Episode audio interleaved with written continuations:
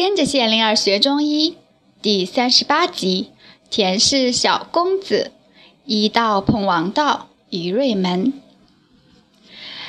巧人冲到张家妈妈面前，抱住她，兴奋地说：“娘，我要去周游列国了。”张家妈妈笑着说：“啊，知道啦，你爹比你还急，安排商队要跟你们一起去鲁国。这一回要我也跟着走。”巧人听了，单足在原地旋了一圈，拍手笑道：“太好了，我们都去。”张博洋一步跨进来，说：“对，全家都去。”他走近了，又说：“正好啊，巧人去给越人传话。”下工了，过来聚聚，再给秦家长辈通个讯息。他们要是抽得出空，邀请他们也去，散散心嘛。巧人一听，立即说：“爹，我这就去。”飞似出门去了。张伯阳追了出去，说：“让管家送你去，不要太急了。”转过身来，喘了一口气，笑着对张家妈妈说：“我们这一回是被孩子们推着走了。”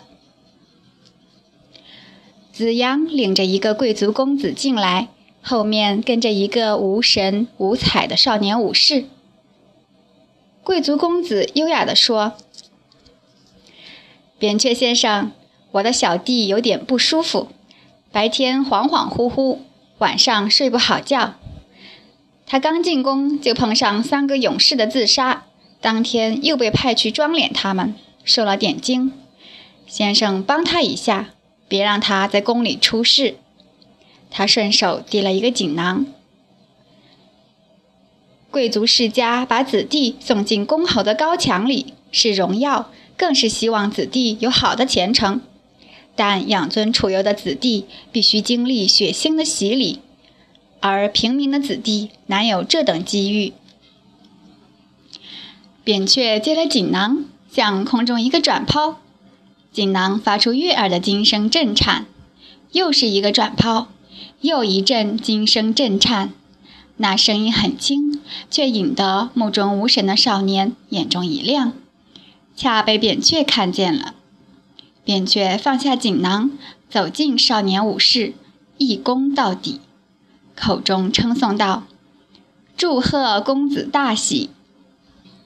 大喜！”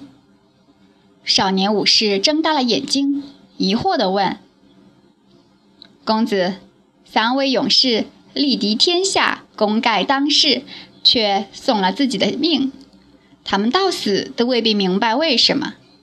而你，第一天值班就看到了，勇不能保命，礼可以安身。化他们的祸为自己的福，公子前程无量啊！”贵族公子若有所思的点头，少年武士的眼睛焕然生辉，他紧握的拳头松开了。扁鹊又说：“公子，让我用香花药汤为你洗净残留的晦气，今晚安眠，明早进宫，可好？”少年武士点头。扁鹊目视子阳、子豹，他俩会意。立即去准备了。扁鹊让少年武士脱光武士的套服，躺倒舒展，然后以双掌食指引导他逐段放松。子阳、子豹悄悄地端来两盆香花药汤，室内开始弥漫甜美的花气。贵族公子的鼻子动了一下，一脸享受的样子，还闭上了眼睛。少年武士也动了鼻子，子阳、子豹分取左右，以对称的节律擦洗少年武士的脸、颈、肩、臂、胸、胁、腹。扁鹊专洗腿足，配合子阳、子豹的节律。少年武士舒服地睡去了，身上散留着一些花瓣。后来。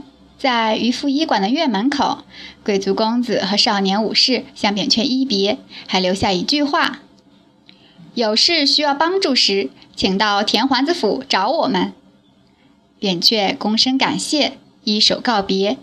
看他俩登上一辆豪华的马车，由四匹骏马拉着，叮叮铃铃地走了。原来这是齐国最强大的贵族田桓子的两位公子，他们知道齐国早晚会属于田氏，所以当扁鹊说小公子前程无量，令他俩心中产生豪迈的共振，也让小公子焕然振作了。他们不知道扁鹊身为平民，却能一眼洞穿他们的心境。